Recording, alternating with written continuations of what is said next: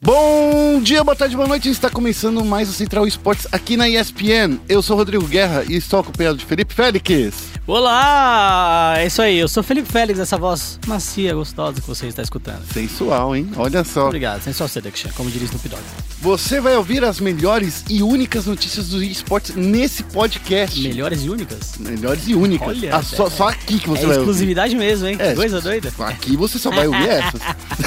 no Giro de Notícias, a gente vai falar da SK que foi derrotada pela Mouse Sports, mas ainda tem chance de se classificar na Star Series. É isso aí, é, no momento que a gente tá gravando aqui, ela até venceu aí contra a Cloud9, né? Uhum. E a gente vai falar um pouco disso. E continuando nossos assuntos aqui, as nossas notícias, no CS, a gente vai falar da Team One, que acabou sendo vítima de racismo e insulto num torneio lá nos Estados Unidos. Exato, é, tá pegando pesado. A gente vai falar também do, do novo eSport, que é inspirado no esporte, que é o NBA 2K, que vai ter um prêmio milionário e salário de jogadores, Félix, de até 35 mil dólares. Pesado o negócio. E no momento clutch, a gente continua falando de Counter-Strike, mas dessa vez a gente tem um não, mas dois plus. A gente vai falar do Six Invitation de Rainbow Six Siege e também da Overwatch League, que depois de uma pausa de uma semana retorna agora. E é claro que a gente vai falar de tudo que rolou na quarta rodada do CBLOL, tudo isso e mais no nosso coração e depois da vinheta.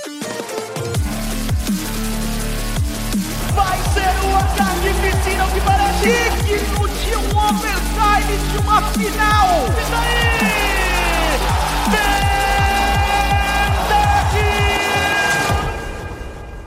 Começando com o giro de notícias, a gente vai falar aqui um pouco desse início da Star Series, porque a gente trouxe esse início da Star Series, Félix, pro começo do programa, porque tá muito cheio de, de, de SK, de Overwatch League, de Rainbow Six, e isso daqui que aconteceu é importantíssimo, porque a SK ainda tá disputando uma classificação lá na Star Series. É, é, é isso aí. Ah, ela jogou no domingo de tarde, né? É, inclusive, se você leu o nosso texto no ESPN Sports, o texto do Rock Marks, é, você pode até conferir que foi uma tarde não muito inspirada, né? A SK Game, ela não conseguiu ali, infelizmente não conseguiu bater a Mouse Sports, o que a gente esperava que fosse acontecer, né? Nossa, que é Mouse Sports, né? Que é um time que É, não é é, um ti- tão brilhante assim. É, é por isso que foi uma tarde não tão inspirada. Porém, na segunda de manhã, a gente grava o podcast na segunda, inclusive, então hoje de manhã, quando a gente tá gravando, a SK enfrentou os atuais campeões do último Major, a Cloud9, certo? Certo, e aí, Félix, o que E aconteceu? aí ela, ela fez um sonoro e retumbante que deu pro ouvido lá do Impávido Colosso. Nossa senhora, que isso, jovem? É, venceu a Cloud9 por 2 a 0 com 16 a 8 na caixa e 16 a 7 na Inferno. É, cara, bela vitória, jogaram muito bem. Agora a SK vai ter mais um confronto na terça-feira, dia 20, né? Ou seja, a gente tá gravando a segunda, o É. confronto é amanhã, o podcast já vai estar no ar, eu acho. E talvez, então... Não, talvez que é porque o horário da Star Series é pela manhã, a gente solta o podcast à tarde. É, então o podcast vai estar no ar. É. Então, na hora que sair esse podcast, a gente vai saber se eles classificaram ou não pra Star Series, mas até o momento o confronto não tem horário. É, então, e a gente fica aqui sempre nesse refém, né? Porque a gente tem que editar o programa, Estamos né? vendidos nessa situação, É, Brasil. nessa situação a gente tá vendido. É. Fique esperto aí, acesse lá o ESPN Esportes BR por acompanhar tudo que aconteceu aí com esse futuro da SK na Star Series, porque pra nós é ainda um oráculo. No momento é incerto, mas quando você estiver escutando, certamente já estará definido. É, exatamente. Ó, a gente vai acelerando um pouquinho as notícias porque tem muita coisa pra falar no programa de hoje, Félix. Vamos já pra próxima, que ainda é do universo do Counter-Strike. Vamos falar da chegada da T1 lá nos Estados Unidos, que não foi muito bem recebido, né? É, é isso mesmo. A gente, vou ser bem franco, né? Se a gente pegar o momento atual político-social dos Estados Unidos, né? Eu já imaginava que isso fosse acontecer, mas a gente sempre, quando acontece, a gente não pode deixar de ficar surpreso, né? Uhum. A T1 já tá nos Estados Unidos há cerca de um mês, mais ou menos, né? Isso, já É, tá fazendo os treinos lá junto com os outros times, tá se mostrando e tentando entrar né, no circuito. Isso mesmo. E aí, nesse fim de semana aconteceu um Qualify para ECS Challenge Cup, que é organizado pela Face. A Team One enfrentou a, a equipe chama 2K, é, Isso. 2K, justamente por esse classificatório para fechar ah, os integrantes da competição na quinta temporada. É, a- a- o classificatório foi no sábado, certo? Então, dia 17, enquanto tava rolando o CBLOL, tava rolando um classificatório também. E aí, esse time aí, o 2K, que perdeu Que perdeu, que perdeu bonito ainda. bonito pra, pra T1, durante a partida tentou desestabilizar os jogadores brasileiros é, psicologicamente. E aí, pra você ver o que, que aconteceu, eu vou citar algumas das coisas aqui que alguns jogadores desse time falaram, Uhum. né?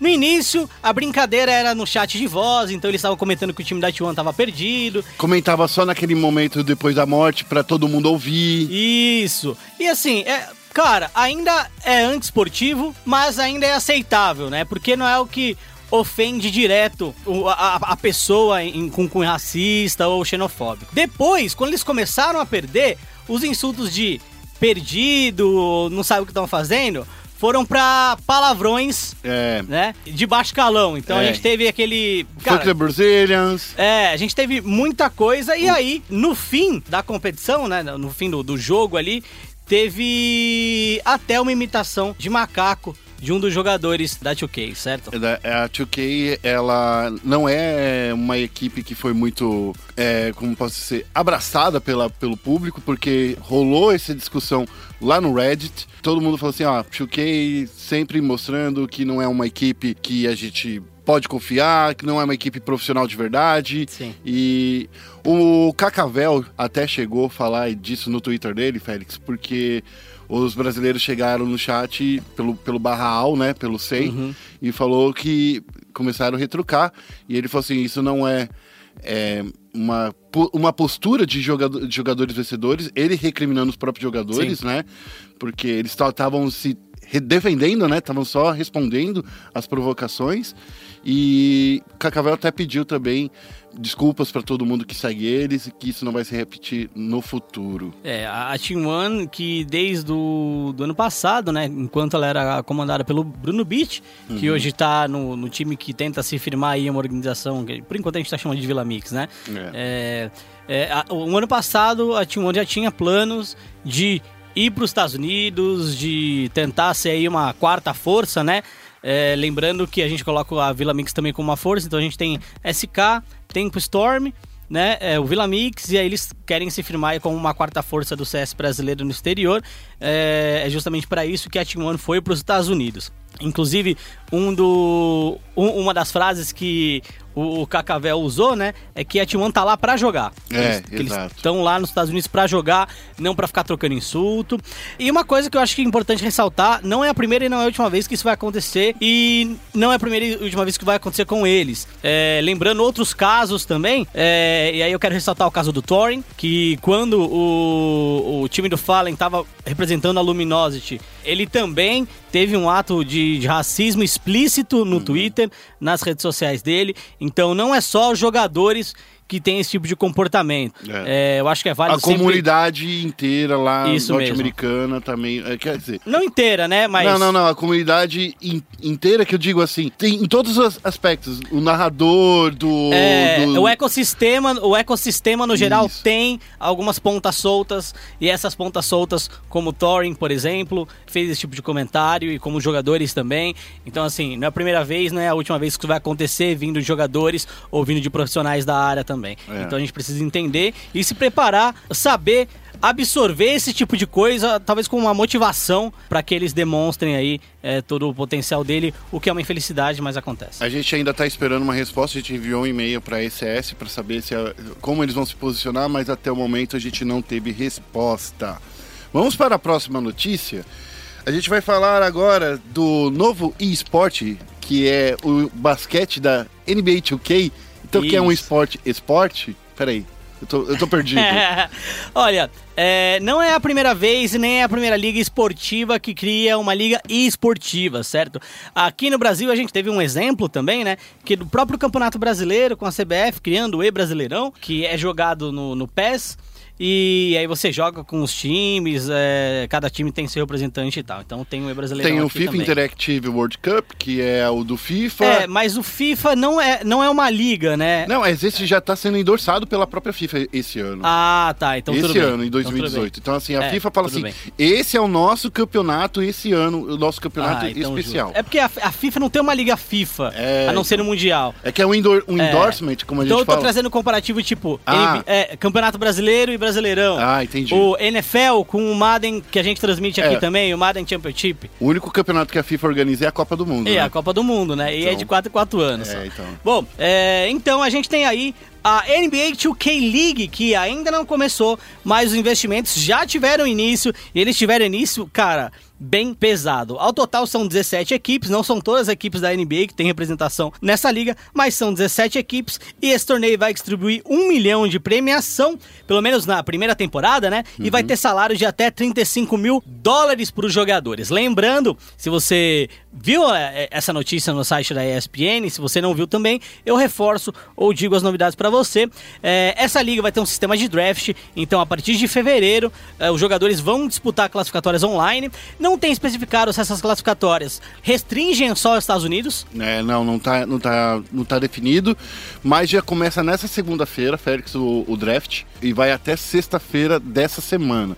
Ou seja, já no próximo podcast pode ser que a gente já saiba o nome dos 17 jogadores. E, não, não são 17 É, jogadores. 17, das 17, quem foi escolhido É. pelas 17 equipes? Isso. desculpa. Por que não são 17 jogadores, Fone Sport? É, é muito doido isso, mas esse torneio vai ser jogado no modo 5 contra 5. Uhum. Então, desses 17 times, os times podem ter de 5 a 6 jogadores, certo? Os draftados na primeira rodada de draft vão receber 35 mil dólares de salário e os draftados da segunda em diante, 32. Como cada time tem 5, ok? É, com reserva, a gente tem mais de 100 jogadores nessa liga. Caramba, Félix. É muito jogador. É muito jogador, cara. É muito jogador. É muito jogador. Cara, então dá pra fazer a vida aí, hein, com, com NBA, hein? Pelo menos um É. aninho aí de salário. É, pelo menos um aninho de salário eu acho que, que rola, hein, 32 cara? mil dólares por ano? É. Que esse é o salário, é que eles lá nos Estados Unidos, gente, só pra vocês saberem, eles fazem salário com base anual. Não é 35 mil dólares por mês, tá? É, não. Calma, calma. Por isso que a gente falou, é, é, tem essa percepção, né? A gente falou salário, mas não é mensal. É, Então é é 35 o salário do ano. ano, mas mesmo assim 35, 35 mil por ano, cara. Pô, pra jogar um, um- três torneios que vão rolar, aí, né, que são três ligas super grandes e tal. Eu acho que eu ficaria feliz só de falar assim, ô, tô jogando por um time da NBA virtual. É, é da hora, é da hora pra caramba. Da hora, né? Bom, a gente vai estar acompanhando de perto tudo que rolou, tá? Nesse draft que vai rolar essa semana. E no próximo programa talvez a gente já tenha novidades sobre isso. E a gente sabe, né? A gente é muito fã de, de NBA aqui na ESPN, tem ESPN League, que a gente fala tudo.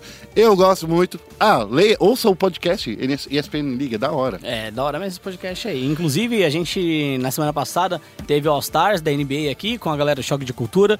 E você pode assistir no Watch e ESPN. Então, baixa o app da ESPN aí na sua loja. A gente vai falar do app mais pra frente, mas baixa o app que você pode assistir e conferir. Agora a gente vai falar de todo o universo dos jogos de tiro em primeira pessoa. Estamos chegando no momento clutch. Okay, team, follow my command.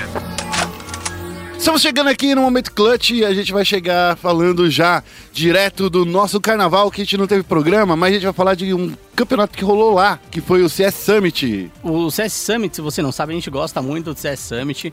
É por isso que a gente vai falar dele hoje, por mais que ele tenha acontecido no carnaval, né? É. Eu acho que é um dos torneios mais divertidos pra se ter no início de temporada. Inclusive, eu gostaria que ele fosse o primeiro torneio do ano e que a gente não tivesse o Major em janeiro.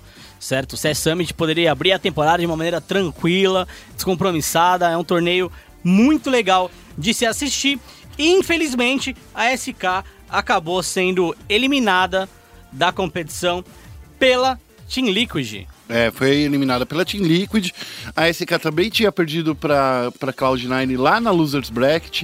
Então, assim, foi dois confrontos aí, mas pelo menos eu fico um pouquinho feliz, sabe por quê? Hum. Na Team Liquid tem um carinha de ferro, de aço, É. que é bra brazuca, entendeu? Estilega! Já É. tá fazendo parte da Team Liquid. Ele que não pôde jogar o Major, porque ele já tinha participado das classificatórias do Major pela Immortals, certo? Da mesma forma, o Boltz não pôde jogar o Major justamente por causa disso. E o Steel já está atuando pela Liquid e, cara, tá atuando muito, muito bem. Exato. Então, assim, eu acho que a gente já tem mais um time pra torcer, né? Porque, por mais que não seja uma line inteira de BR, tem o Steel e eu gosto muito. Eu troquei uma ideia com o Steel, sabia? É. Lá na. Foi no ano passado. E eu senti que esse cara é um dos caras mais legais de se conversar no mundo É, do e, CS. e- e posso dizer uma coisa Ah. que é, eu gostaria, eu vou, se eu vou dizer é porque eu quero ressaltar, mas é importante a gente destacar, o Steel é o único brasileiro jogando em um time totalmente norte-americano. Sim. Certo? Não time de dono da organização só, uma lineup totalmente norte-americana. Pro Brasil, isso é muito bom. Porque significa que o- é um jogador que se estabiliza não apenas em line brasileira. Então, por exemplo, cara, se essa line conquistar coisas, se ela seguir em frente. Já conquistou, né? Já tá conquistando pelo É, menos no. CS Summit é um torneio legal, mas não é uma coisa absurda, né? Não, mas pelo menos coloca o time em evidência, entendeu? Sim, com certeza. E se a gente for pensar também que eles quase chegaram a ser Legends, né? É, então acho que assim, o Steel, com esse time da Liquid, dando o próximo passo no próximo Major, colocando esse time como Legends, cara, é muito importante porque faz com que se um outro time, por exemplo, a FaZe, quiser contratar ele, pode contratar tranquilamente. Exato. Porque o cara fala inglês, sabe se comunicar. Então hoje o Steel, ele pode não ser o melhor jogador de CS brasileiro, Mas né? eu acho que é o jogador brasileiro que melhor se comunica com as equipes. Com certeza. Então, assim, isso abre um leque de possibilidade pra eles que eu acredito que o FNX não tem, entendeu? Que a maioria dos jogadores brasileiros não Lucas, tem. Hen- Lucas Henrique não tem. Eu acredito que. é, o Fallen eu acho que tem espaço em outros times Sim, e tal. mas é porque Fer, o Fallen- Cold também. O Fallen, o Fer, o Cold, eles têm uma outra experiência. Isso. Que por mais que não seja. O, o inglês, o Fallen, é- é não é perfeito. Hum, é muito bom. Mas é incrível. E O cara consegue falar sobre qualquer assunto, Sim, certo? sim. A mesma coisa com o Dizer, a mesma coisa o Fer. Sim. Então, o, é que o Steel, na, na minha opinião, ele fala mais naturalmente. Sim.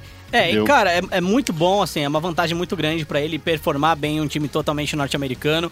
Abrem-se as possibilidades de mercado pra ele de uma maneira absurda e ele não precisa ficar preso a só jogadores brasileiros. Exato. Então, parabéns pro Steel aí, que a Liquid mande muito bem esse ano, mas que não vença de nenhum time 100% BR. 100% BR. Mas tudo bem. É que eu falo assim, ainda existe uma possibilidade de torcer para Sim, pra, esse- claro, pra- claro, pra Team existe. Liquid. Vamos agora mudar de jogo e a gente vai falar sobre Rainbow Six. A gente vai falar aí de tudo que rolou no Rainbow Six Invitational, que abriu esse calendário do Rainbow Six, que foi um pouco decepcionante, hein, Félix? Porque a gente Você tinha achou? quatro equipes brasileiras. Decepcionante pro Brasil? É, ou- isso. Ah, entendi. Foi porque a gente tinha quatro equipes brasileiras. Isso, a gente tinha Liquid, IE, FaZe e Black Dragons. A gente tinha todas essas quatro equipes que, por mais que a gente, sei lá, é, é, tava com a metade né, da, da, da pool de times ali, era time BR. Sim. É, metade do- do- do- dos invitados, invitados eu gosto muito, né? Dos É. convidados É, pro o, o Invitational. time, o, o time não, o torneio contava com 16 times, Uhum. certo? Aqui pra chegar lá na parte do- dos playoffs É, era. a gente tava com um quarto Isso. desses times, o que é muito time, É. muito time. É, É tipo, é mais do que a Coreia em campeonato de Overwatch, É. em campeonato de, de LoL, em é, campeonato de é. StarCraft. A gente tava com muita gente lá. É. E aí, para os playoffs, a gente tinha a chance de classificar os quatro, mas a Liquid e a IE acabaram é, caindo na fase de grupos ali. Eles tinham que vencer, eles caíram para loser bracket e aí tinham que vencer na loser, acabaram perdendo. É, e aí a gente ficou com FaZe e Black Dragons. A FaZe caiu nas quartas, Quartas. de finais para Evil Genius, Evil Genesis e a Black Dragons caiu na semifinal para Penta. E a grande final foi Penta e Evil Genius. É. Ou seja, beleza, foi, foi um pouquinho decepcionante. Perder pros dois times que foram pra final Justamente. é ok, entendeu? É, é, é, é ok. Por mais que eu ainda ache que a FaZe tinha chances muito claras de vitória contra a Evil Genesis, é, eu, eu fiquei um pouco decepcionado. É, Black Dragons ali enfrentando a Penta, a Black Dragon já havia enfrentado a Penta antes, não tinha vencido. É um time difícil de bater. É um time embaçado, embaçado. Mas acontece aí, parabéns para Black Dragons, também foi o time brasileiro que foi mais longe Sim. dentro dessa competição, é, por mérito próprio. É, isso aí. Bom, é, eu queria conversar mais. Ô, Félix, eu só queria fazer um. pedir pra você uma pequena. Hum. O que, que você achou desse invitation da abertura do campeonato do, do da agenda de Rainbow Six? Acho legal ter esse torneio para abrir a agenda. Que finaliza, tal. né, o ano passado e abre esse ano, né? É, ele. É, finaliza e abre, eu concordo. Acho legal, acho interessante. é, Só que eu não vejo ele como o grande torneio do ano, né? Não. E- então, assim, ele tá num limbo. Ele não é o grande torneio do ano anterior, mas também não é o grande torneio do ano atual. E ele é levado bastante a sério, ao invés, sei lá, ser levado na esportivinha. Eu gosto de ser levado a sério, mas eu acho que eles podiam encaixar esse torneio tipo um All-Star, sabe? Então, mas eu, eu sinto ele mais como um Mid-Season Invitational do LoL, Uhum. eu sinto ele mais como um... É que não tem nada similar no Counter-Strike, porque tudo tá valendo no Counter-Strike, entendeu? Sim. Mas assim... é, ele é um torneio de meio termo, é um torneio internacional que todo Sim. mundo tem acesso. Então, só por ele existir, de colocar as equipes do mundo todo disputando e dividindo essa interessante. experiência, ele é interessante. Por É, isso que todo mundo tá concordo. jogando sério. É, e aí a gente também teve a revelação de dois, nove, dois novos operadores, né? É. É, o Lion. né, Os dois são operadores de ataque, tá, Fã Sport? Uhum. É o Lion e a. Linka, é isso? Linka. Linka. É, e são dois novos operadores aí que vêm né, numa operação nova. Inclusive, essa operação vai trazer um modo bem legal de survival cooperative. É, então, é um jogo, é um modo de sobrevivência cooperativa. Que é um modo de para divertir a galera, não é um modo que vai entrar pro, pro cenário, né? Pra, pra, pra, pra rotação de mapas, né? Não é, não é algo desse tipo, mas é um modo para você jogar com a galera. Porque a maior reclamação do público era que o Rainbow Six estava focando só no competitivo e não estava trazendo nada pro jogador casual. Isso, de- posso- só me corrigindo aqui, é, é o Lion, né, e a Finca, não é? Eu Finca. errei ali, é a Finca. É, são dois operadores aí que entram nessa nova atualização e é a primeira vez que é lançado dois operadores da mesma classe, né? Os dois são da classe de ataque. Ah, anteriormente, a dupla era um de defesa e um de ataque. Um de defesa e um de ataque. É, e aí, dessa vez, eles mudaram um pouquinho isso daí. O que é até legal, o que é maneirinho. Mais uma vez é, é porque a comunidade estava pedindo também mais opções de ataque, porque eles sentem, a comunidade sente que a defesa já está bem guarnecida, o que está faltando são novos meios de infiltração e ataque, né? Então é isso aí. Gosto muito do jeito que a Ubisoft está apostando. Eu só fico pensando assim, Félix, é, a entrada de tantos patches, de tantas coisas assim, pro Rainbow Six tá sendo legal. Porque eles estão atualizando o jogo, estão fazendo literalmente um jogo como serviço, né? Como a gente sempre fala que a Ubisoft gosta de fazer. E dessa vez deu certo para ela. Sim. Deu certo dentro de um hall de jogos. É, Que é difícil, né? Porque nesse round de jogos é Destiny, que tem um, um bom jogo como serviço, e os outros sim. que tentaram. Não, Destiny é terrível. Não, e- Destiny eu fiquei decepcionado. É, então, mas é, como um esporte, tá dando muito certo. É, já- a, a, empresa ela já tinha lançado outros jogos. O próprio The Division, que não deu muito certo para eles. Outros jogos focando o serviço, né? E aí o For Honor era aquele misto de serviço e, e esporte. E For Honor foi um tiro na água, acredito que Se bem que eles, não, eles não tenha dado muito certo. Agora eles anunciaram servidores é, locais pra gente e tal. Mas acredito que foi muito Tarde demais. muito tarde, né? É. Então aí Rainbow Six é um jogo que agrada muita gente, é um jogo de tiro muito diferente. Então a Ubisoft está de parabéns aí. Bom, vamos falar agora de Overwatch League. Já teve- temos o primeiro campeão aí do, do cenário, né, da fase 1, que foi a London Spitfire, também conhecido Eu já como sabia. eu já sa... eu venho falando isso há muito tempo. que também é conhecido como Cloud9 aqui para os nossos corações.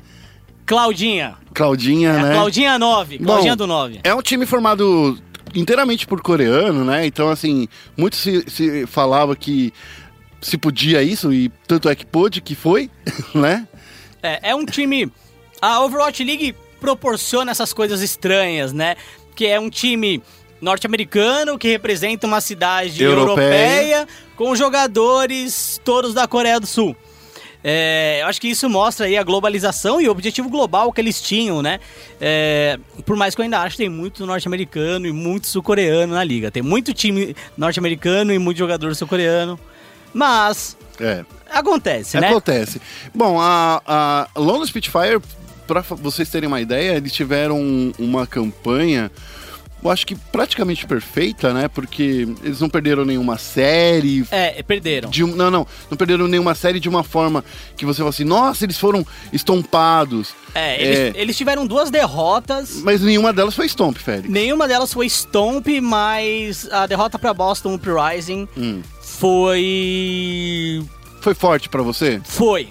Porque a, a Boston Uprising, pra mim, não era um time que a gente esperava grande coisa e acabaram vencendo o, a, a equipe da, da Lone Spitfire. Mas não foi a única e não foi a primeira decepção que a gente teve também, né? É. Na reta final, a gente teve a, a São Francisco Shocks vendendo, vencendo a Seoul Dynasty Sim. e a gente também teve a Los Angeles Valiant vencendo a Seoul Dynasty. Então, Seoul Dynasty também era cotado pra ser uma das vencedoras, é, pelo menos Sim. favorita e tal. Porque é um time sul-coreano É, e a Coreia do Sul final. tava dominando o cenário de Overwatch. Continua, né? Mas, mas não do jeito que a gente imaginava. Sim, e eu acredito que conforme os times, por exemplo, a London Spitfire tá é, negociando seus reservas. Sim. Porque é um time que tem seis titulares, seis reservas, todos sul-coreanos.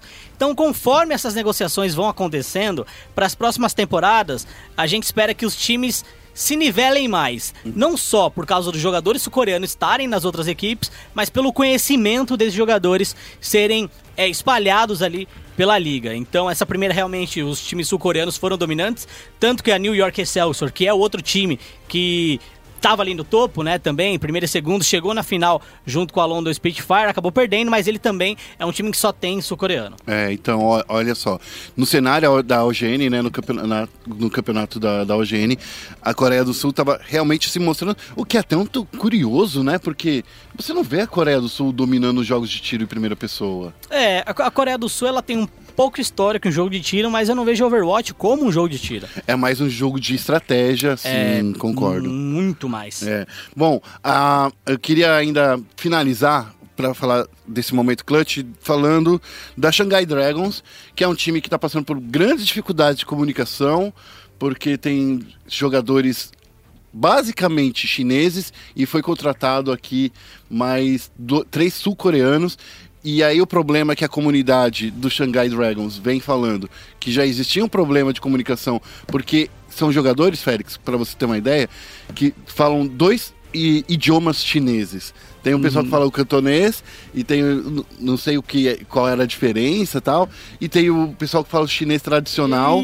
E daí assim, estavam dizendo que tava rolando uma, uma- um bate-cabeça ali nos bastidores e era isso que ninguém, ninguém tava conseguindo se comunicar direito, tinha problema de comunicação, de estratégia também.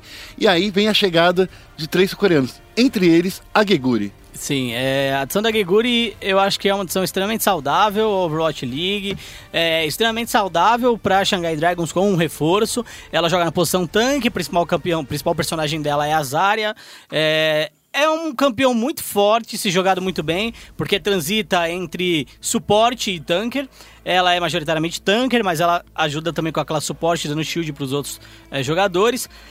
E, cara, virou uma torre de Babel asiática, né? É, então. É, Você tem três, dois tipos de cantoneses, é, cantonês, Dois é isso? tipos de chinês É. falan- sendo falado no time. É, é, dois tipos de mandarim ali diferentes, É. desculpa. É cantonês e mandarim, desculpa, eu falei chinês tradicional, é mandarim, É, obrigado, é. obrigado. E aí você tem ali dois tipos né, de, de língua dentro do mesmo país, e aí você traz sul-coreanos para isso, é, a sua comissão técnica também, ela não domina inglês. Então, assim, além dessas mudanças, vão ter que ter algumas mudanças também é, nos bastidores. Sim. Se a gente tiver algumas mudanças nos bastidores, talvez esse time possa aí seguir em frente de uma maneira saudável. O maior problema da Shanghai Dragons é que eles perderam todas as partidas que disputaram nessa Todas, fase não ganhou 1. nada. Não ganhou, não ganhou nem bala de, É. de recompensa. Não ganhou nada. Bom, é, Overwatch League volta com o Second Stage aí nessa semana, abrindo os trabalhos às 9 da noite na quarta-feira, né, horário de Brasília, a gente tem Seoul Dynasty contra Los Angeles Valiant. E aí, às 11 horas, a gente tem Dallas Fuel contra Shanghai Dragons. Dallas Fuel também não fez uma campanha muito boa, né? E a Shanghai Dragons a gente não precisa nem falar. E aí, encerrando o dia, na madrugada, uma da manhã, de, de quinta, no caso, né? A gente tem Los Angeles Gladiators contra São Francisco Shocks. Confronto dessa semana que você tem que ficar de olho acontece na sexta-feira, que é London Spitfire contra New York Excelsior às 9 horas da noite. A reedição da final, hein? Isso mesmo. Reedição da final, olha só. Bom, a gente falou bastante, né? Eu falei que tava corrido, tem muita coisa pra falar, Félix, mas, mas ainda tem que falar de LOLzinho. Vamos pro focar o Nexus? Vamos focar o Nexus? Bem-vindo a Summer's Rift. Está começando agora o Foco Nexus e a gente vai falar de dois assuntos muito importantes.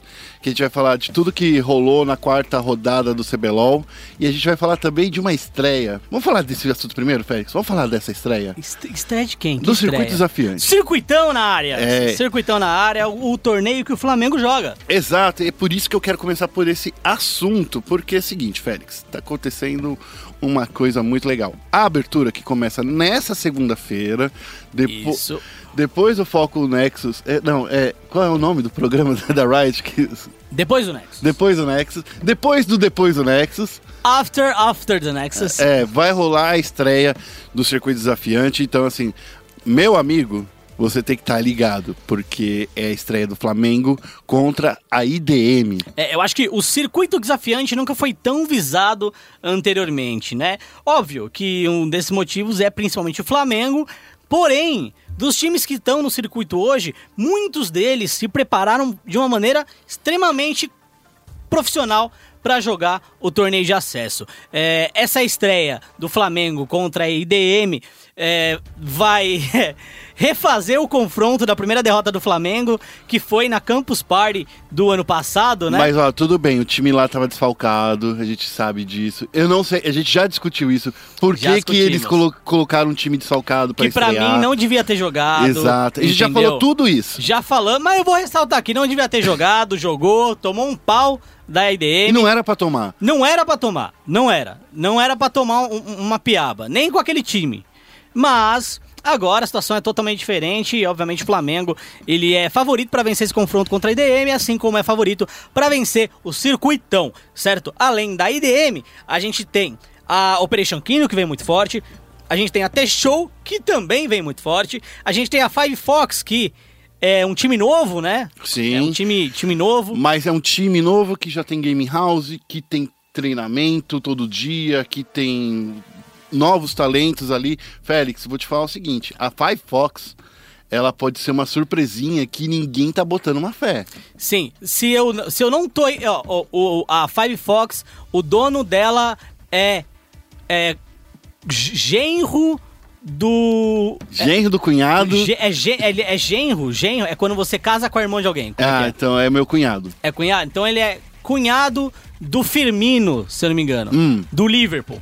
Ah! Isso. É, é alguma coisa assim. É- ele é parente de algum jogador de futebol ali por, por casamento. Entendi. É, então, não- aí- então é um cara que tá, de alguma forma, envolvido com o esporte É, tradicional. Isso. E, envolvido não, Não, não, né? É. tá de alguma forma. De alguma Mesmo forma. que seja por parentesco. Isso. E o rapaz, que eu não lembro o nome dele agora, mas a gente vai conversar com ele É, mais pra isso. frente. Ele também fazia parte da Red Kennedy, quando a Red Kennedy foi campeã do CBLOL no ano passado, certo? Wagner. Wagner, muito obrigado. Wagner, desculpa.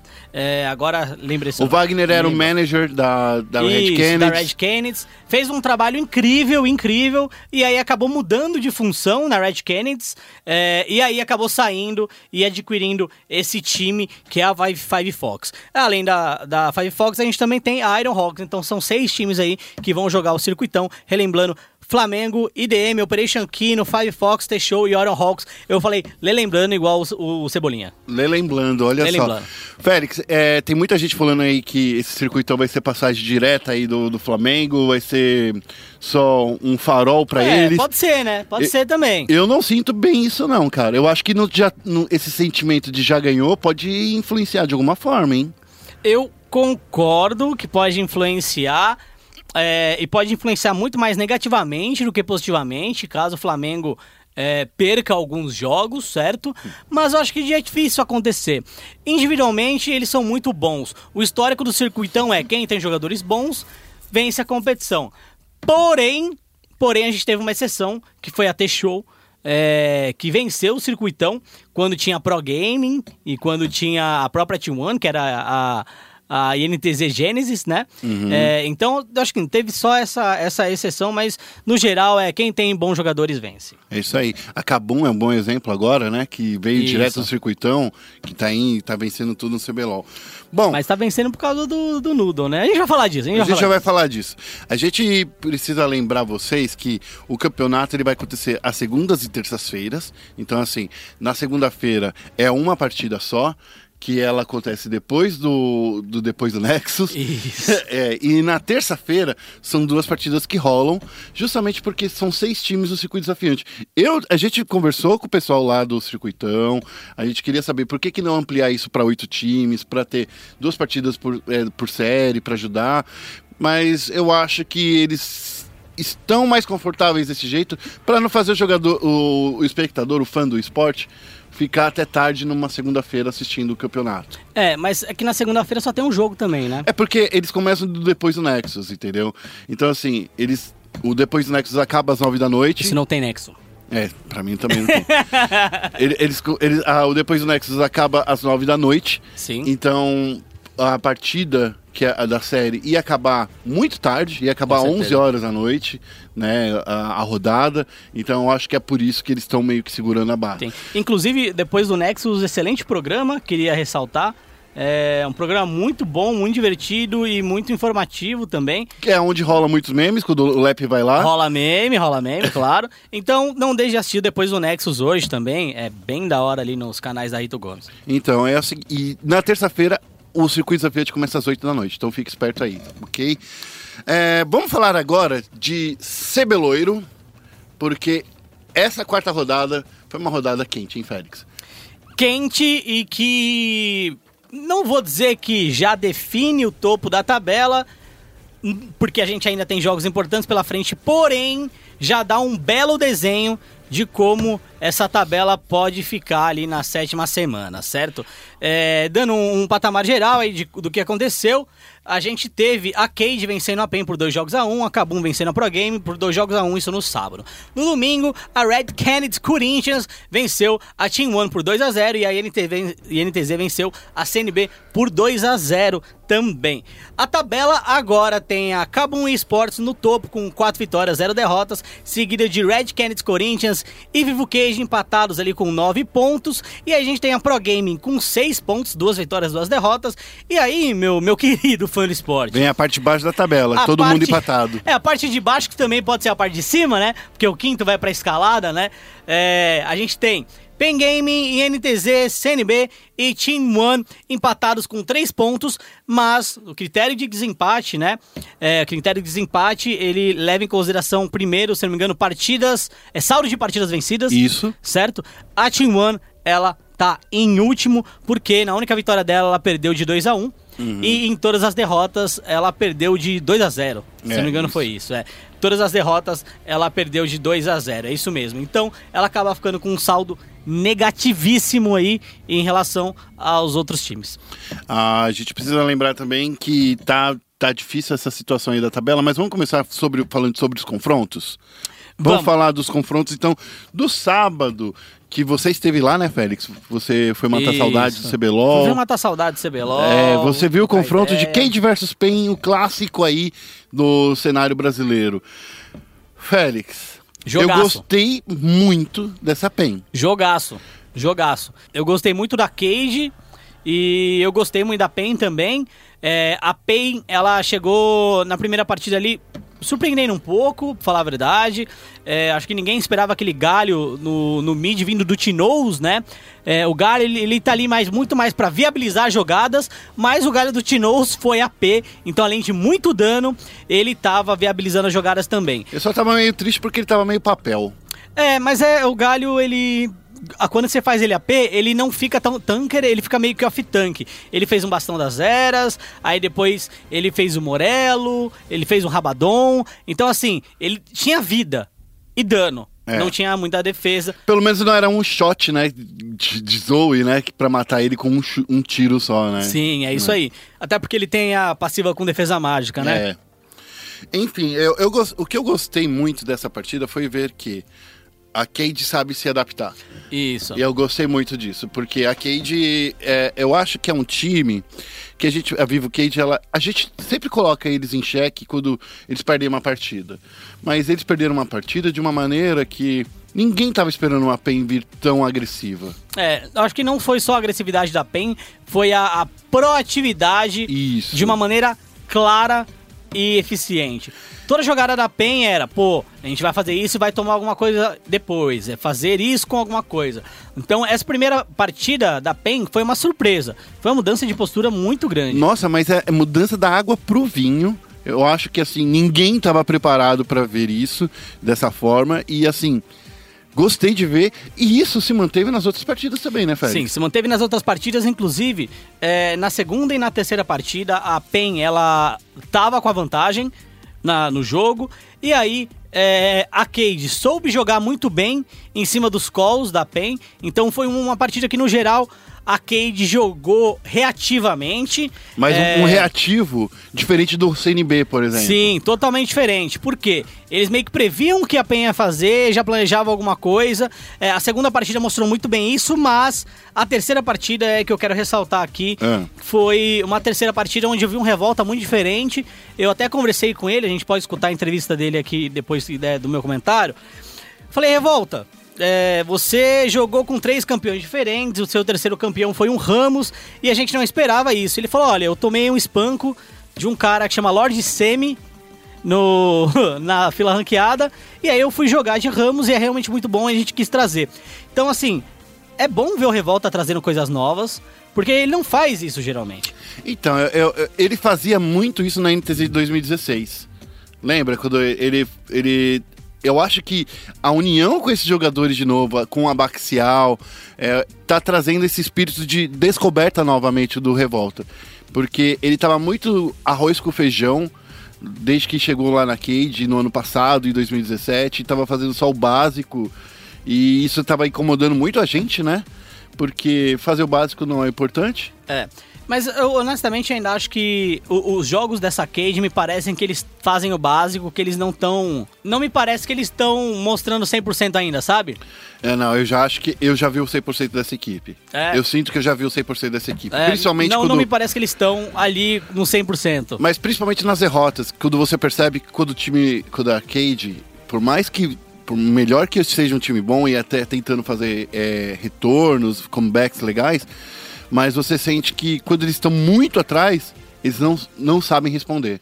Justo. É, e isso me, me mostra assim, se você conseguir colocar uma pressão muito forte na Cade, deixar eles muito para trás, eles se assustam e aí eles ficam para trás. É. Bom, vamos, vamos escutar um pouquinho do Revolta, falando sobre essa série e falando um pouquinho também sobre o Ramos.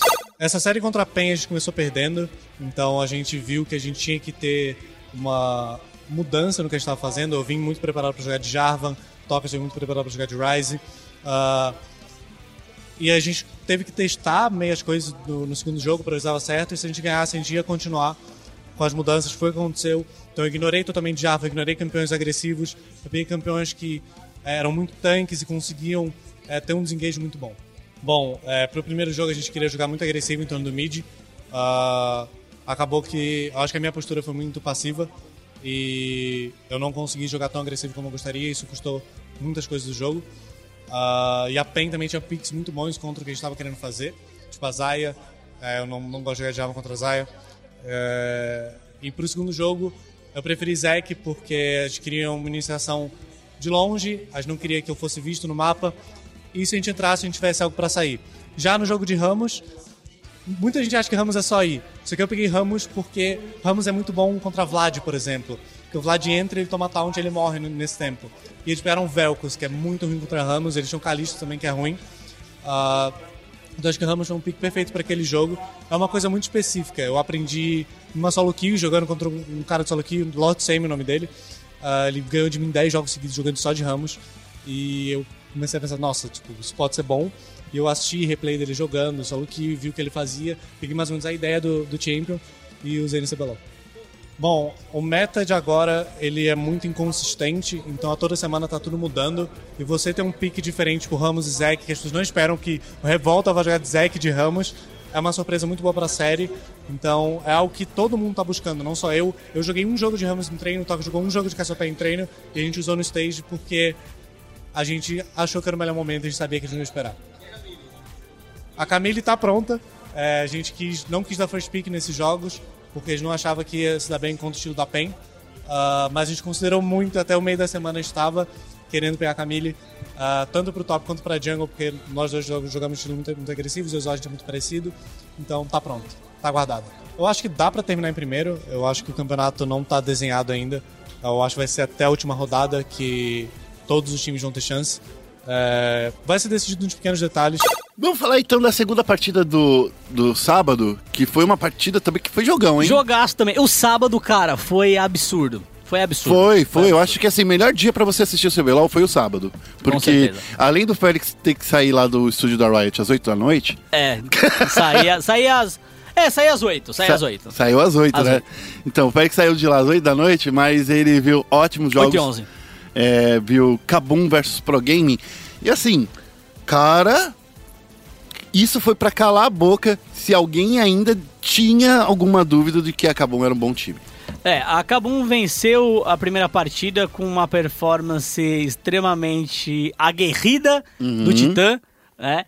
É, direito à gritaria, dedo na cara e cotovelada no, no, no pescoço. Eu nunca vi ele desse jeito, cara. Eu acho que é porque o professor ele, ele, ele incita e daí faz as pessoas É, ficarem o, assim. o, o que eu acho, a gente tá, pelo menos eu, né? é, eu tô vendo a evolução do Titã é, em uma crescente como jogador e como pessoa. É, nas primeiras, o ano passado ele tava muito tímido quando ele, quando ele jogou pela Cabum ali no mid, mas agora na primeira semana ele tava ok, ele tá começando a se soltar um pouco mais, entendeu? É, sem perder o foco, eu acredito, mas eu acho que o Titã hoje ele já tá começando a criar um pouquinho mais de personalidade e, e mostrar um pouco mais desse bom momento psicológico que a Kabum vive também. A primeira partida totalmente dominada pela Kabum. Sim. Não teve como a Pro Gaming fazer nada, inclusive. E aí a gente teve um segundo jogo que a Kabum é, teve um early game atípico. A Pro Gaming demorou para aproveitar as vantagens também. Mas É que, é que eu entendo essa demora, Félix. Porque eu queria falar um pouco dessa segunda partida, porque ela foi tão atípica. sim, a gente teve Riven no top. Exato. E, e assim, a Riven é, é um ótimo counter do Gangplank se ela consegue vantagem. Se ela não consegue vantagem, e, o- e o Skybart não conseguiu essa vantagem no começo, ela demora pra voltar pro jogo. Sim. E foi isso que aconteceu. O Skybart começou, saiu na, na frente por causa do roubo que é, eu, cara, eu sinto muito roubado com Cleptomancia e Escudo Relicário. É, A Cleptomancia esqui- Escudo Relicário tá dando pro jogador, mesmo que ele fique atrás no farm, 50 minions, ele ainda, o Gangplank sai na frente. Sim, e vai ser nerfado. Vai ser Vai nerfado. ser nerfado, mas a galera tá abusando muito, muito, Cara, muito. muito. é que assim, você dá um auto-ataque, só o auto-ataque é um minion de míssil. mas eu, eu posso fazer uma observação? No Brasil, o GP venceu poucas partidas. É porque Poucas essa partidas. vantagem de ouro dele, o pessoal não tá sabendo aplicar pra dividir com o O time. Lep que jogou, a gente vai falar também na partida do domingo, jogou de GP.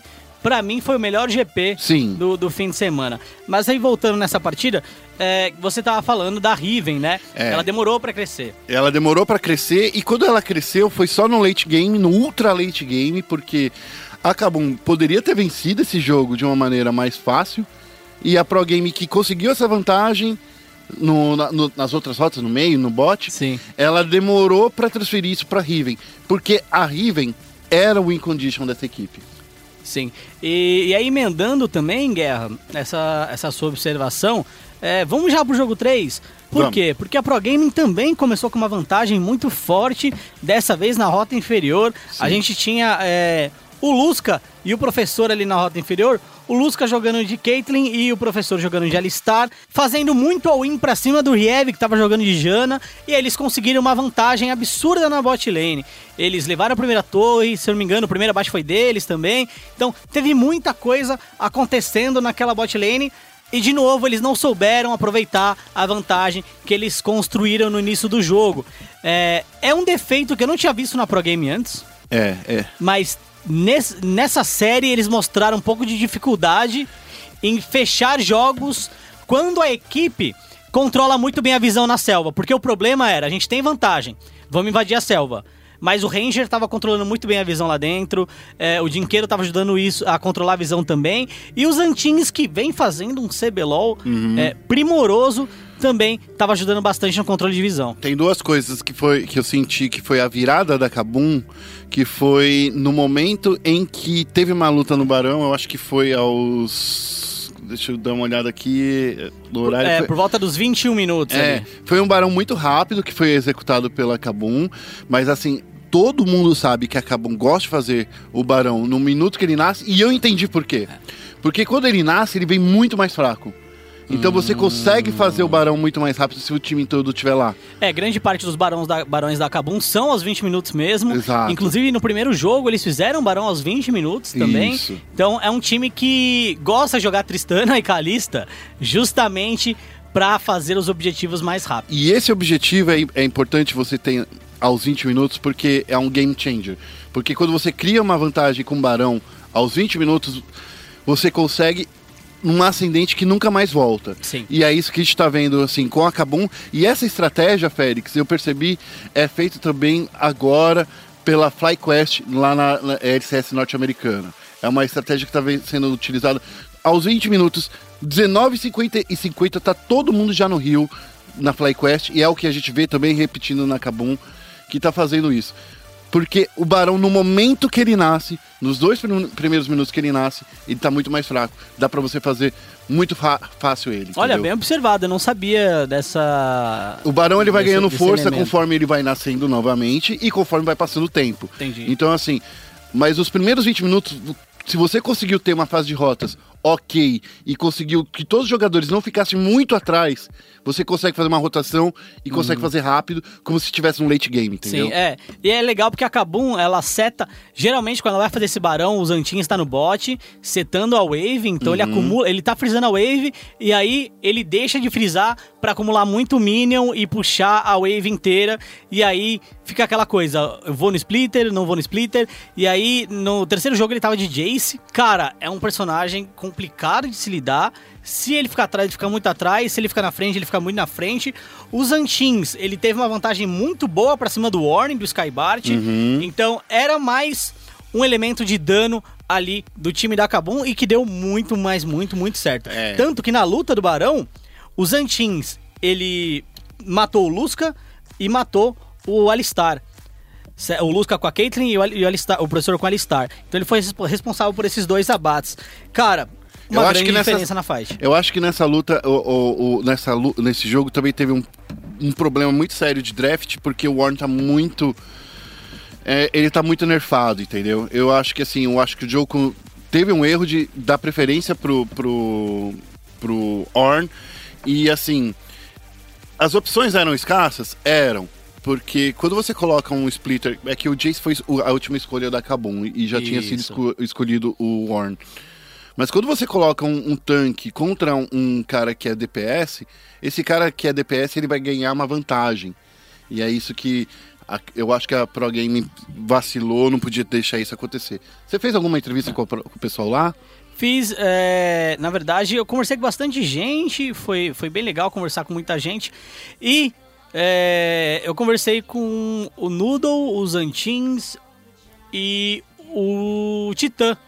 E eu acho que a gente pode escutar um pouquinho do dos Antins falando, porque ele fala também um pouquinho da, da Riven. Isso. Então acho que a gente pode escutar os Antins falando da vitória e também do boneco roubado da Solo Kill. Falando um pouco da série, eu achei a série bem difícil, é, mas acredito que muito por conta dos erros que a gente cometeu, não desmerecendo a Pro Game, eles jogaram muito bem, mas acredito que a gente cometeu bastante erro que dificultou bastante a série. Em relação ao duelo contra a Riven, era um pique que eu esperava, mas achava que eles não iam ter coragem, vamos dizer assim, de picar, porque é bem difícil executar esse pique. É, eles esse pique limita a condição de vitórias deles pro split push, porque a Riven, para ela entrar numa fight, é bastante difícil conseguir um ward no flanco, você não vê a Riven pra ela te pegar de surpresa é, no competitivo é bem difícil. Mas eles conseguiram jogar muito bem na condição de, de split deles. A gente não conseguiu. Tipo, eles jogaram melhor que a gente, a gente não conseguiu encaixar fights. Eles tinham um desengage muito bom pra deixar a Riven splitando. E acho que foi muito por conta disso que a gente perdeu esse jogo. A gente com certeza não, não imaginava isso no começo do CBLOL, a gente sabia do nosso potencial, a gente sabia que a gente estava treinando duro, mas realmente pegou a gente muito de surpresa esses resultados tão bons assim no começo. E terminar em primeiro com certeza se tornou, não começou, mas se tornou um objetivo pra gente, porque essa escalada, se a gente fica em segundo, se a gente perder pro terceiro, a gente já não vai mais pra final, então terminar em primeiro é crucial por conta da- do valor que tem. Então é isso que a gente vai focar, é isso que a gente está tentando. Por mais que a gente tenha tido resultados muito bons, a gente está tentando manter o pé no chão até a gente conseguir o nosso objetivo principal. Ah, sobre o nosso confronto com a T1, eh, eles estão tendo alguns problemas de encaixar o, o- o time deles. Acredito que muito por conta da contratação deles para o bot, que é o Lactia, ele é um jogador muito bom, porém é, limita bastante a comunicação deles. Eu acredito que esse tem sido o problema para eles tomarem a decisão de mudar, colocar um, AD Carry brasileiro reserva no lugar do Lactia. E acredito que isso vai ser uma vantagem pra gente, que a gente vai procurar explorar, que a gente vai procurar jogar em cima. Mas em nenhum momento a gente vai menosprezar ou subestimar eles, a gente vai manter o nosso mindset de jogar tipo, o nosso máximo, independente de contra quem, independente da condição do time. E acho que é assim que a gente vai conseguir a vitória na próxima semana. Chegando agora no domingo, a gente vai falar dos... Domingueira da mania! Tava na domingueira, eu tinha ido passar o carnaval no sábado à tarde, à noite, fiquei feliz. E eu cheguei assim, eu vi duas séries muito, muito, Félix, muito, muito dominantes, unileta- É, One unilaterais. side. É, É, eu, eu também vi isso. Eu, inclusive, tinha um aniversário pra ir. E aí, antes de ir pro aniversário lá em São Bernardo, né? Que eu sou de São Bernardo. é. É, eu assisti os jogos. O, a Red Canids Corinthians e a Team One com a minha namorada, porque ela torce pra Red. E, Ela é então- corintiana? Ela é corintiana. Ah, então tá explicado. Tá explicado. E aí, é, eu vi a Team One tentando é, no primeiro e no segundo jogo, mas, cara, é, além do Sky tá jogando muito, eu, eu queria ressaltar também o que jogou o Saci Jezreel. Sim. É, Ele não errava um disparo místico. não errava um disparo místico. É, cada translocação arcana dele tinha um sentido, tinha um motivo e também dava dano.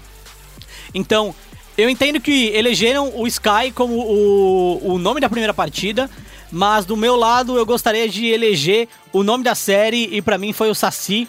É, teve uma fase de rotas impecável, os ults acertando até aqueles que não deveriam ser acertados. O Marf na segunda partida tomou uma ult e morreu no mid. É, o Saci jogou bem e eu acho que a cada semana o Saci vem provando é, Que ele estava à sombra do, do, do BRTT. que ele, que ele estava. Não, não sei se é a sombra do BRTT, porque eu acho que a relação era tranquila, mas ele vem se provando um atirador decisivo. Hum. O que é diferente do que eu tinha em mente dele e do que a galera tinha em mente dele também. Eu acho que eu não tenho problema nenhum em falar que hoje o, o Saci, no meu conceito, deu um step up. É, na temporada que eles foram campeão, campeões, ele jogou a final e jogou muito bem, mas dava pra ver que ele tava meio que se especializando em um tipo de campeão só. Agora ele tá jogando com tudo. É, não porque ele não sabia, mas porque não davam oportunidade pra ele. E agora, com, a com essa oportunidade, eu acho que o Saci, inclusive, é o líder dessa equipe. É, ele é o cara que, chama a transparece responsa. isso, né? É, o É. que transparece, pelo menos. A, a Team One também teve uma, acho que uma decisão um pouco equivocada de tirar o Lactia para colocar o Steel. Eu não senti o Steel sendo um jogador tão diferenciado assim. É, eles fizeram um Barão Sneak também, né? Os 20, né? Também um Barão Sneak. E foi o Steel que puxou esse Barão. Mas eu acho que ele. Ele ainda precisa. É, Da malícia. Ah, da é, da malícia, é isso. É Ele ainda malícia. precisa da malícia na fase de rota. O Saci, cara, Eu- superou ele de um era- jeito absurdo. E ele puxava algumas trocas com o Saci e o Saci acertava tudo também. Então, É, era isso. Eu acho que a, a malícia que o Lactia tem de ter tantos anos, tanta experiência, não ia acontecer e com tão fácil pro, É, pro eu Saci. concordo, eu eu concordo. acho assim, não tirando o mérito do Saci, tá? Mas eu acho que assim, além da habilidade do Saci, também contaram com a falta de malícia do Steel. sim. Então eu acho que esse foi o maior ponto. É, as, as, duas, as duas partidas foram completamente dominadas assim pela, pela Red. Eu não vi a, a T1 vencendo em nenhum momento, É, assim. na segunda partida, na verdade, a Team One saiu um pouco na frente. É, ela é- tava forçando algumas rotações, Mas é- algumas trocas. Mas o que eu sentia é que ela forçava e ela não garantia nada É, com isso, concordo. entendeu? Ela não tinha, ela não tinha um não vou chamar de valor agregado, mas ela não tinha uma continuidade em relação à vantagem que ela obtinha. Então, era muito fácil pra Red, beleza. Eu fui, tive um jogador abatido, vou É. continuar farmando nas outras rotas e ficar na frente do ouro.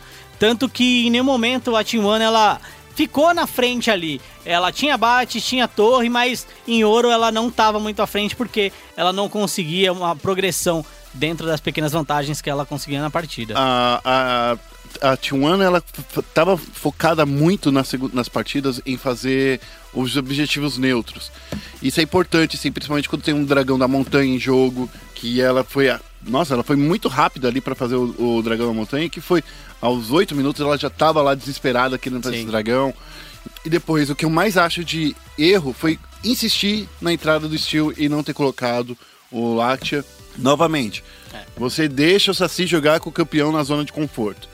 Eu prefiro muito mais deixar uma calista aberta para o Saci, porque eu não conheço ele jogando, que eu não vi ele jogando, do que deixar um campeão que ele literalmente dominou. E tem outro fator agora, que é o fator roubo, que, cara, como tá roubado o Gangplank, e o, Fator roubo. é, fator roubo, cara. Porque Gangplank tá muito roubado. O Lep jogou o melhor Gangplank desse final de semana. É, e assim, eu posso adicionar o seu comentário? Ah, Eu acho que foi o melhor, o melhor Gangplank, o melhor GP aí desse split do CBLOL até o momento. sim. É, não vi um outro GP jogando o que ele jogou, é, mas eu também senti que a galera desrespeita muito o Lep. Eles desrespeitam muito o Lep.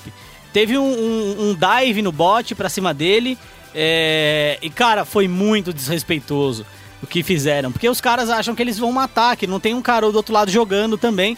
E eu acho que o Lep tem sua qualidade. É um jogador que precisa evoluir, não mecanicamente. Eu acho que dentro de um time ele ainda precisa melhorar ainda a sinergia e entendimento de jogo, mas tecnicamente ele é muito bom.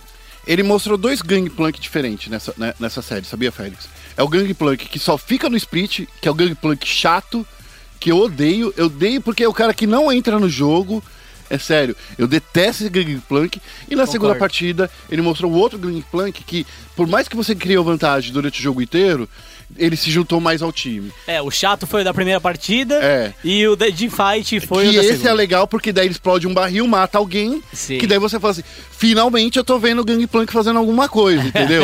porque quando ele só fica na side lane, ele só fica empurrando, só fica a luta dele vira contra Minion, cara. É. Isso me irrita. Isso me irrita, de verdade. Isso me... Mas assim, é uma estratégia válida? É uma estratégia válida. É uma estratégia legal? Não é. Pra assistir não é. Não é legal. Desculpa. Não é legal. E graças a Deus, não, graças ao Rise, isso daí vai ser nerfado na próxima. Vai cortar, vai aumentar em 50% o consumo de mana, o, o disparo. Eu acho que o Gangplank no próximo patch ele vai morrer, finalmente. Ele não vai, não vai conseguir. Não, não vai dar. Bom, 2x0 pra Red. Nossa, Red que raiva. Red que surpreendeu aí. Surpreendeu não pelo jogo em si, mas. Pelo giro do jogo. É, pelo giro do jogo e pelo aspecto psicológico e de confiança da equipe, né? A gente teve ali a psicóloga da, da Red Kennedy como a primeira técnica. Primeira técnica do CBLOL, né? aspas, né? Porque ela não Ah. tava ali pra fazer nenhuma chamada de técnico. Sim, mas a gente já viu ah, anteriormente é, psicólogos como técnicos, né? A INTZ trabalhou bastante Com o Cláudio. com o Cláudio como técnico e as chamadas que ele dava antes da partida era muito mais uma questão psicológica para manter ali. Isso. E aí eu acredito que ela também tenha, tenha dado essa, essa diquinha. É, o, o, o- diferente do, do, do Cláudio pra, pra, pra Ale, Isso. Alessandra, é, é o seguinte: o Cláudio, como naquela época a gente via na metade do draft o que estava sendo feito, então a gente, a gente via ele passando essas informações. Isso. Então, e já a Ale, como mudou o formato do CBLOL, ela já, tá- eh, já não estava falando tanto durante as transmissões porque era eh, a hora que o Wing e o Sky estavam determinando. Daí Sim. a gente até viu uma outra mulher, que é a, a Joy, o nome dela, que ela que estava fazendo a tradução simultânea dos coreanos para os jogadores brasileiros. Uhum. Bom, é, lembrando que a Red Kennedy não sofre punição por escalar um outro técnico, ela sofreria uma punição caso ela não tivesse um técnico junto com os jogadores. É, uma regra estipulada para esse CBLOL é que os times têm total liberdade para trocar a comissão técnica quando acharem necessário, então por isso que a Red não sofreu punição. Mas isso vai, vale até a quinta semana, viu, Félix? Depois da quinta semana existe um roster lock e eles não podem mais mudar, inclusive com os técnicos. Então, assim, a Red sabe que essa é a última semana de anúncio que tem para fazer. Então, assim, eles vão anunciar essa semana, pelo menos foi isso que o Lep, o Lep não, desculpa. Porque isso foi o que o Vicenzo disse pra gente. É, o Vicenzo, que é o manager deles, deu uma entrevista, tá lá no site do ESPN Sports BR. E pra finalizar, né, Félix, agora é a hora- nossa hora feliz, né? Para finalizar é o fundo da tabela. Cara, tá difícil, viu, cara? Porque É. assim, O último jogo do domingo, a gente teve INTZ versus CNB. foi a partida chata de assistir. Olha, eu, eu- o primeiro jogo foi Ok, ok. Mas o segundo É. jogo parecia só O segundo cara. parecia que ia durar uma hora e meia. Nossa. Até a INTZ fazer um pick-off, seguir um outro pick-off e deslanchar na frente. É, lembra que eu tinha dito dessa NTZ de que a- o início da- do campeonato não foi muito favorável para ela em relação de tabela? É, eu continuo defendendo isso. Perder para Team One foi um deslize absurdo da INTZ. Acho que eles vacilaram grande em perder para Team One, mas se a gente olhar a INTZ agora tem pela frente a PEN na próxima semana, depois a INTZ pega a Red Kennedy e na última semana ela pega a Kabum. É, desses Então, eu tô- confrontos. Eu tô achando que ela vai estar muito ferrada. Não, desses confrontos, eu acho que ela tem plenas chances de vencer a PEN, certo? É, e ela também pode vencer a Red Kennedy. Eu acredito que ela pode vencer a Red Kennedy também. É, mas a gente tem que entender uma coisa: é, confronto é, direto contra a PEN é o que mais vale dentro desses É, dois jogos. É uma disputa de seis pontos aí que tá rolando, que vai rolar, porque se a PEN vencer, ela ganha três pontos, né? E a INTZ ela vai estar numa disputa muito difícil lá depois para que ganhar da Red Kennedy e também eu acho que é muito difícil, Félix. É, ó, vou, vou dar uma dica aí pro fã do esporte que não é bom de matemática, tá? Se, ó, se PEN, INTZ, CNB e Team One fizerem ali nove pontos, se classifica em quinto, Uhum. certo? Então, assim, aquele que fizer nove pontos desses times se classifica em quinto. A Pro Gaming, eu acredito que ainda pontua. Não, porque- ela, ela pontua assim. é, porque semana que vem ela tem a CNB, né? A gente Sim. pode falar disso depois. Mas a Pro Game eu acho que vai se classificar aí como. Em quarto lugar. Em, em quarto colocado, dependendo da situação. Bom, falando do jogo da INTZ contra a CNB, e a NTZ dominando a CNB como a gente já esperava, fez. Fez o básico no draft, É. que foi justamente o que eu falei que a PEN deveria ter feito, certo? Então, o que eles fizeram? Eles baniram Cork, porque eles sabiam que. Do robô. Do robô. E eles baniram os tanques da rota superior também. Porque eles sabiam que o Yamp tinha muita segurança em jogar com os campeões tankers da, da rota superior. Então, assim, no draft, é, essa INTZ se mostrou é, inteligente e metódica, certo? E- E, eu gostei assim- muito da forma como, como eles jogaram. Eu queria falar também do, do- de um ponto negativo do robô. Ele trouxe o Lucian na segunda partida, que pra mim, desculpa, existe um motivo pra ele não estar sendo jogado, porque ele não é forte. Esse é o motivo. Ele não tá forte. Ele não recebeu buff suficiente pra voltar. E jogando uma solo lane contra. Vamos combinar, né? Você tá jogando o CBLOL. Você não tá jogando só solo kill, entendeu? É assim, na solo kill, Lúcio, na, na solo kill, tem um, um dizer muito bom do Lunassi. Diego Lunassi, narrador lá da Superliga, narrador Circuitão. do circuitão. Existe uma coisa que precisa prestar atenção. Se tá no meta, é porque tá forte. Na solo kill, até WW no mid funciona. Então, assim, É, tenho que concordar. Então, assim, se tá no meta do competitivo, é porque precisa estar no meta. E esse meta significa. Não é que, ah, não pode sair do meta. Você pode sair do meta. Na sua solo kill. No campeonato ali, existe o power ranking de jogadores. O Lúcio, ele tá entre os últimos. Por que, que você vai esco- escolher um dos últimos campeões pra jogar? Então, assim, me desculpa. Acho que foi um erro É, deixar e- o robô jogar com um personagem tão fraco que Sim, tá. e assim, eu posso... Ele não impactou em nada. Nada. Posso adicionar esse comentário se a gente pegar os piques e bans aí. Se eu não me engano, essa foi a primeira partida, né? É, que o robô pegou o Lucien em cima do, do Galho. Lúcio contra Galho é um matchup bom até na lane. Depois que sai da lane, a coisa se complica. E eles até tinham Brown, porque Brown faz uma dupla boa com o Lúcio. Mas o que motivou a CNB em pegar esse Lúcio? Se você olhar pick ban, os três últimos bans são Cork, Cassiopeia e é, Caçadin. Então, assim, Cork é o campeão que o robô tava dominando, a gente sabia disso.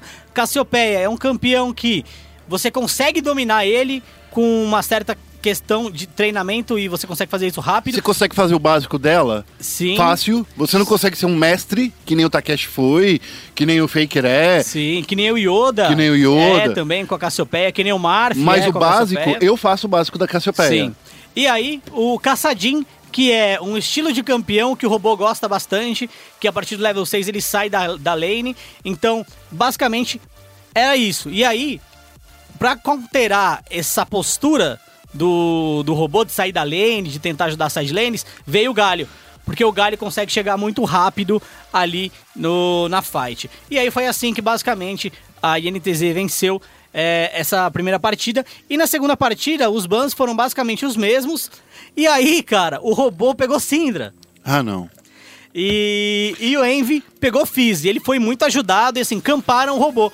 Então, cara, o que a PEN devia ter feito na, na semana em que ela perdeu pra CNB, a NTZ fez. E é o básico, né? Tirar os robôs da zona de conforto. É, e assim, é o básico de leitura do seu adversário. Fala, pô, eu tenho um cara que. Eu tenho um top que tá começando agora. E eu tenho um mid que acabou de estrear no mid. É óbvio que eu vou focar meus bans nesses dois caras. E quando eu for começar a jogar, eu vou focar em um deles também. E você não precisa, nesse caso, você não precisa focar, por exemplo, banir o meta, do, do- no, no caso robô e do Yamp. No caso do robô, você vai lá, você vai banir o que ele já mostrou, ele já mostrou o Cork, então você bane o Cork. O, ele, ele mostrou uma Syndra que, cara, é sério, essa é outra que nem a Cassiopeia, arroz com feijão, todo mundo tem que saber jogar, todo mundo que joga solo kill tem que saber jogar com a Syndra, porque uma hora você vai cair no mid, uma Sim. hora você vai cair de suporte. E então, é muito forte. é muito, forte. Ela é muito forte. Então, assim, deixa ele jogar com a Syndra e você pega uma coisa que destrói a Syndra. Que é E- pressão, o tempo todo. É. E o match, eu acho que o match Fizz contra Syndra é um match muito ruim pra Syndra. Porque se o cara de Fizz tiver player skill, ele vai conseguir dar dodge em todos os stuns da Syndra. O que é muito ruim. E também o, o Brincalhão, ele dá dodge no ult da Syndra. Então, é um match difícil de ser jogado, e ainda mais com o Shine campando a lane. É, então- É, é, muito, é muito complicado o jogo pro robô, e a NTZ fez muito certo. Mas por um lado, assim, a gente viu de novo a, a, a, essa engracice do Gangplank que tava na mão do, do Yamp. Né? O Yamp jogou e essa diferença de ouro que a gente vê no gráfico, ela é uma diferença de, de ouro artificial. Porque era uma diferença de ouro que a gente via que era puramente Sim. por causa da quebradice É, que é o, o Gangplank. Nem, em realidade, em nenhum momento a CNB estava na frente. É, o problema é que você tem que fazer essa, essa diferença de ouro valer. E assim, o Gangplank, ele consegue fazer valer. Mas lá no Ultra Late Game. É, não só no Ultra Late Game, ele consegue fazer valer com a ult dele, por exemplo. Ah, não, e é- splitando. Só que o Yamp não conseguiu fazer isso muito bem. A INTZ também forçava lutas pra recuar. Porque toda vez que eles forçavam lutas, o Yamp ultava. E aí ele perdia esse potencial global. E a INTZ fazia uma outra coisa no mapa. Então a INTZ soube jogar muito bem também com esse GP. E aí a gente teve o Aiel jogando dentro do meta. Finalmente, O que é muito bom. né? E agora, a gente acabando, vamos É, falar rapidinho só rapidinho, Félix, porque a gente tá, já estourou nosso horário de estúdio. Ok. Dos confrontos da semana que vem. Vamos lá. Na, no sábado, a gente vai ver o confronto às 13 horas da Kabum contra a Team One. E logo em seguida, lá por volta das 3 horas da tarde, da Vivo Cage contra a Red Kennedy. Esse vai ser jogão. Isso, vai ser jogaço. E inclusive, a, se, se- mesmo se a Kabum perder pra Team One, o que eu duvido que aconteça, né? A Kabum ainda se mantém em primeiro colocado, tá? É, e aí, a gente tem um confronto muito emblemático de Red Kennedy Corinthians e é Cade. Por quê? A Cade hoje e, e a Red também tem cada um três vitórias e uma derrota. Quem vencer aí, quem vencer aí, ainda tem chances de chegar é, em, Em primeiro, primeiro colocado, certo? Mas aí as, as chances claras de, de, de chegar em primeiro, aí são da Cade. Se a Cade vencer a, a Red, ela ainda tem um confronto contra a Kabum. Então ela pode infligir a primeira derrota da Kabum, certo? Mesmo assim, ela precisa ganhar um determinado tempo que eu não lembro agora, pra, pra realmente, no critério de desempate... Ou ganhar de 2 a 0 ou bem, ganhar de- bem rápido. Ou ganhar 2x0 bem rápido. Então, assim, de Cade e Red Kennedy Corinthians, por ter um confronto direto contra a Kabum, a Cade dependeria só dela ainda para chegar na primeira colocação. Então ainda é possível que ela chegue na primeira colocação. A Red Kennedy não tem mais confronto direto contra a Kabum, né? Ela perdeu antes da, da pausa. Então, se a Red Kennedy vencer, ela ainda tem pela frente INTZ e PEN, ok? É, então, assim, é um confronto que vai definir muita coisa nessa tabela. E aí depois no domingo a gente tem INTZ contra PEN, que também é um confronto importantíssimo. Os dois times estão empatados lá no, no fundo da tabela. E tem Pro Gaming contra a CNB. Situação difícil para a CNB, porque a Pro Gaming, se vencer, garante. Ela, ela já se garante. ela se vencer, garante a colocação, pelo menos ali em quinto. Na escalada, né? Ela já se garante pelo menos na escalada. Isso, isso mesmo. Então, assim, Félix, vamos lá. É, desses confrontos aí, vale muito a pena assistir o Red Kennedy contra a Vivo Cage, Isso. que eu acho que é o mais importante dessa rodada. É, a, a Cage, se ela emplacar... Todos os outros são importantes, tá? Mas Sim, esse é o mais importante porque disputa o topo da tabela. Isso, se a Cade é, emplacar a, um early game muito forte, eu acredito que ela consegue vencer a, a, Red, a Red Canids Corinthians. Eu acredito que a vantagem também na jungle vai ser primordial para que a vitória aconteça. E nisso, por causa da comunicação com todo o time, eu acredito que o Revolta tem uma, uma leve vantagem no Winged. E assim, já foi dito diversas vezes que precisa ser um jogo rápido, né? Pra você Isso. vencer. E, a- a- e assim, e não tem nenhum time que gosta de jogar tão rápido contra Vivo Cage. É, eu concordo plenamente. E aí, se você quiser ver um outro confronto, pô, mas eu quero um segundo confronto também legal, INTZ e Pen Gaming é, É. um confronto que você pode assistir, Porque que assim... é, é outro que é game changer. Sim, e as equipes estão num nível bem parecido. Uhum. Então, eu acredito que acaba num 2x1 é, INTZ contra a PEN. Então é isso aí, tá? É, meus queridos fãs dos esportes, obrigado por passar essa pouco mais de uma hora, quase duas aí com a gente. Félix, como as pessoas nos acompanham nas redes sociais? No Twitter, arroba ESPN Esportes BR. No Facebook, facebook.com barra ESPN Esportes BR. Também, é, se você quiser me encontrar no Twitter, é arroba Feofélix, o Zika de Konohagakure. Olha só, hein? Isso daí é pra muito quem é fã de Naruto. E eu só sei porque o Félix me disse, tá, gente? Porque Narutinho. que eu não sou nada, nada, nada fã. Eu sou o Rodrigo Guerra, o arroba Guerra, que tem gente querendo comprar aí por causa agora das, das eleições. Não vou vender meu arroba. É, Que isso, sério? Sério, recebi duas propostas já. Mas Tô- de dinheiro bom? de- não, não é nada. O cara quer que eu pagar mil reais no meu, Ah, no meu. Twitter. Ah, não, mil Se reais. vier com uma proposta de 50 mil pra Cinquentinha eu vendo. Cinquentinha você pensa. Cinquen- Não, eu penso nada, eu vendo mesmo. É, toma, cê- toma ah, aí. Tá vendo aí? Se quiser comprar rouba guerra, 50 mil reais. Basta molhar minha mão. É, Guerra, um outro recadinho também. Ah, agora a ESPN tem um aplicativo. A gente falou dele no início do programa, mas agora vale é, Ressaltar? ressaltar. Baixe o nosso aplicativo ESPN App na Apple Store ou na Google Play, é Google Play a loja do, do Google? É, isso? na Google Play. Google Play. É, procura lá ESPN App. Além de acessar o nosso site, você também pode ter acesso ao Watch ESPN, você entra com a sua senha do assinante ali. Então, tudo que você consegue acessar hoje no site da ESPN, fica mais fácil aí acessar na palma da sua mão, no seu tablet ou no seu smartphone. Olha, os aplicativos da ESPN são bem legais. Se eu fosse você, baixava agora, porque dá pra você colocar lá esportes como favorito e você recebe um por push, se quiser também, todas as novidades que a gente coloca lá no nosso site. Eu queria finalizar agora de verdade dizendo que esporte é esporte. E se é esporte, Tá, na ESPN. Até semana que vem. Tchau, tchau.